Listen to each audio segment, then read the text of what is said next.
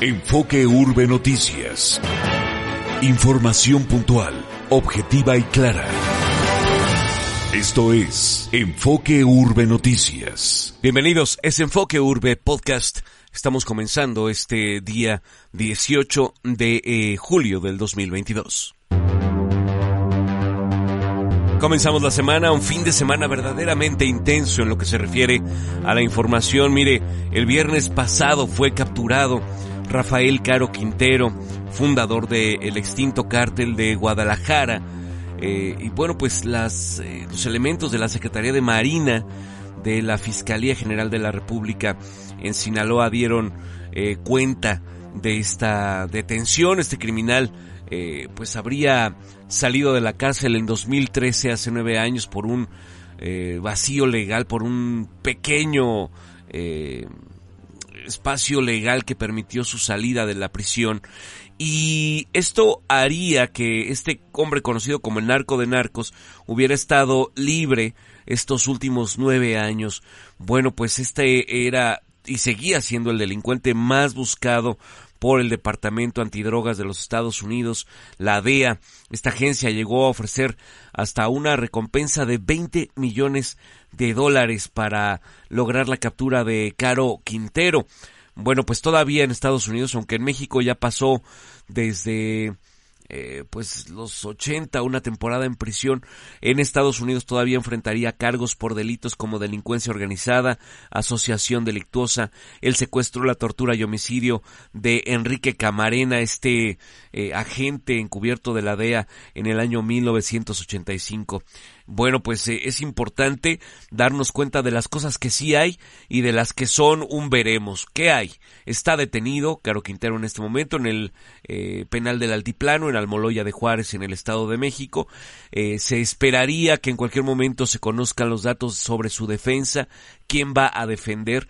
Se esperaría también los datos sobre el tiempo de la extradición que seguramente va a tomar unos cuantos meses, eh, incluso hasta años, dependiendo esto del proceso de defensa. Es importante que también tengamos en cuenta lo que pasaría con eh, Rafael Caro Quintero en Estados Unidos si es que logra ser extraditado.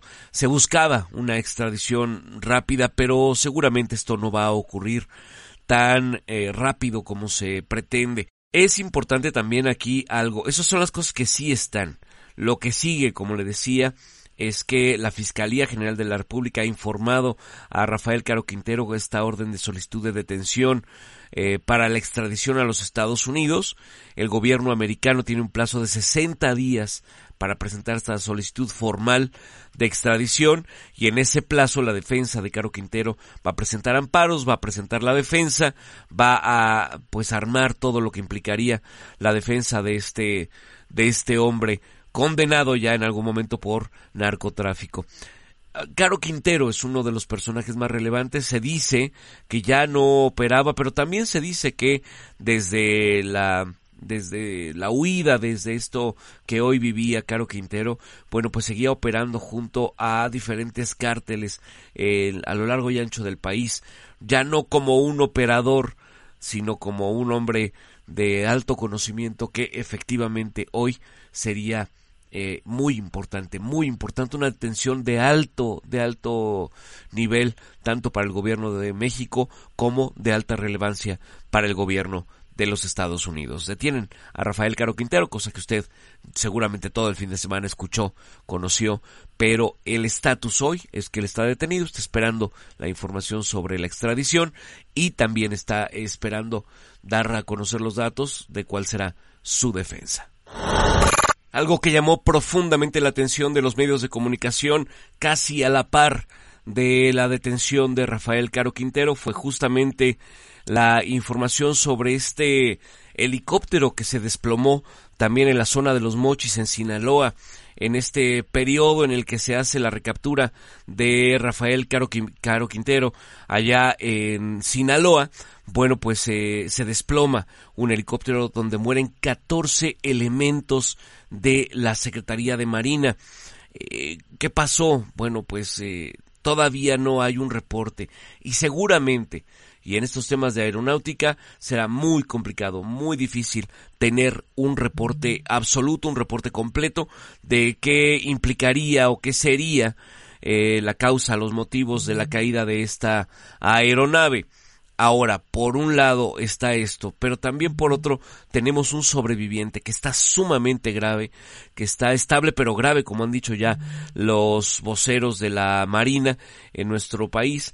Y hay también un luto gigantesco, no solamente en los cuerpos armados de, de este México, sino también entre todos los ciudadanos por la pérdida de 14 integrantes honorables de la familia naval de la Marina Armada de México. Estos marinos que también el fin de semana colocaron un video en el que hablaban justamente de este ir y venir, de pérdidas, de abrazos, de despedidas, de bendiciones que todo el tiempo ellos tienen que estar viviendo en cada una de las misiones que que realizan y que emprenden. Los marinos, los marinos y los mexicanos en duelo por la pérdida de 14 elementos y a la espera todos de la información que nos diga, que nos platique ¿Cómo podemos saber qué fue lo que ocurrió con este helicóptero? Fue parte de un contraataque en la detención de Rafael Caro Quintero. Había una fuerza armada, había un, había un brazo armado que estuviera defendiendo a Caro Quintero. Caro Quintero fue detenido prácticamente solo pero pero al mismo tiempo que este helicóptero fue una falla mecánica, ¿qué fue, fue, lo que pasó en este caso? Importante saberlo y ojalá, ojalá que tengamos claridad en esta información.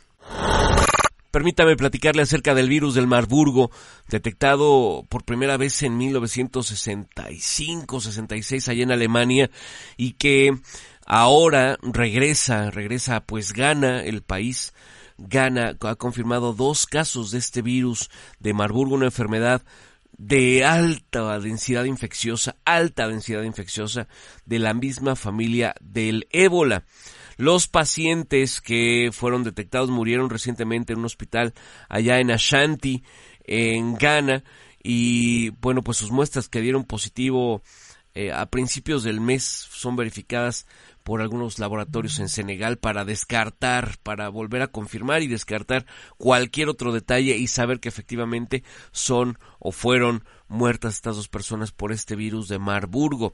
La Organización Mundial de la Salud está apoyando a las autoridades para dar una rápida respuesta y la eh, pues la aportación de la OMS, de la Organización Mundial de la Salud, implicaría que estén conteniendo este brote para evitar que se lleve a cualquier otro lugar, cualquier otra zona, no solo de África, sino del mundo, porque aún no hay un tratamiento para esta enfermedad del virus del Marburgo. Eh, los médicos señalan que beber mucha agua y tratar síntomas específicos mejora las posibilidades de supervivencia, pero tiene una posibilidad del 70%, imagínese usted, una densidad del 70% de muerte este virus del Marburgo que ha detectado ya dos casos. Es una grave enfermedad mortal, los síntomas que incluirían dolor de cabeza, fiebre, dolores musculares, vómitos, sangres, hemorragias, eh, terrible la forma en cómo mueren las personas con el virus del Marburgo y ha sido detectada en Ghana. Bueno, pues vamos con más información. Otra de esas notas difíciles de compartir con usted, Eric David Andrade Ramírez, quien era un médico pasante en Durango. Fue asesinado el viernes en el Hospital Integral de El Salto, allá en Pueblo Nuevo, cuando atendía a dos pacientes. Se sabe que eh, fue detenida una de las personas implicadas en este homicidio, eh, como se informó a partir del fiscal Daniel Rocha, el fiscal del estado de Durango. De acuerdo con las investigaciones, las que han llegado a la opinión pública, llegaron aproximadamente tres vehículos con nueve personas, dos de ellas se encontraban intoxicadas por el consumo de alcohol y de drogas. Los llevaron ahí para atenderlos, primero por el personal de enfermería y el doctor Eric, quien apareció, estaba haciendo las labores de canalización, de atención médica. Eh, los que estaban en estado, en estado de intoxicación empezaron a discutir, empezó a haber un jaloneo ahí de, de palabras. Eh, estas mismas personas sacaron un arma de fuego para disparar alcanzando al médico de 24 años. Se comentó también que se descartó totalmente que el homicidio tuviera que ver con el joven. No era una víctima a la que estuvieran persiguiendo, fue una víctima, eh, digamos, eh, por estar en el lugar, en la situación, en la causalidad y casualidad de haber estado ahí eh, trabajando en una zona que, como ya han dicho, son zonas de alto riesgo por el tipo de, de trabajo que realizan y por el tipo de situación que está ocurriendo en todo el país, la violencia, el armamento que pueden llevar las personas. Eh, este es el segundo asesinato que se registra contra un médico en menos de una semana, porque la semana pasada fue la doctora Maciel Mexia Medina, recordará usted el caso de esta anestesióloga, quien trabajaba en Bocoina, allá en Chihuahua, en San Juanito, y fue asesinada en la casa en la que vivía, ahí de otra manera y con otro modus operandi, pero también fue asesinado otro médico. ¿Por qué ponemos especial atención en los médicos si sabemos que están asesinando una cantidad importante de personas de cualquier tipo de profesión? Porque en los últimos meses, ustedes lo saben, se dieron a conocer varias plazas, varios espacios para que los médicos pudieran trabajar, pero tampoco se dieron a conocer los cotos de seguridad, las fórmulas, los protocolos de seguridad que habrían de seguirse para proteger a aquellos que van a cuidar nuestra salud. El rector de la Universidad Autónoma de Durango también dio a conocer que junto con el gobernador de Durango que van a retirar totalmente a todos los pasantes médicos de la universidad hasta que no estén las condiciones dadas para proteger la vida, la integridad de los médicos en estos lugares. Llegamos a la parte final de nuestro informativo el día de hoy. Gracias por habernos acompañado. Hoy les dejo con una recomendación importante, eh, una serie que queremos que ustedes vean, una serie que se llama The Flight Attendant.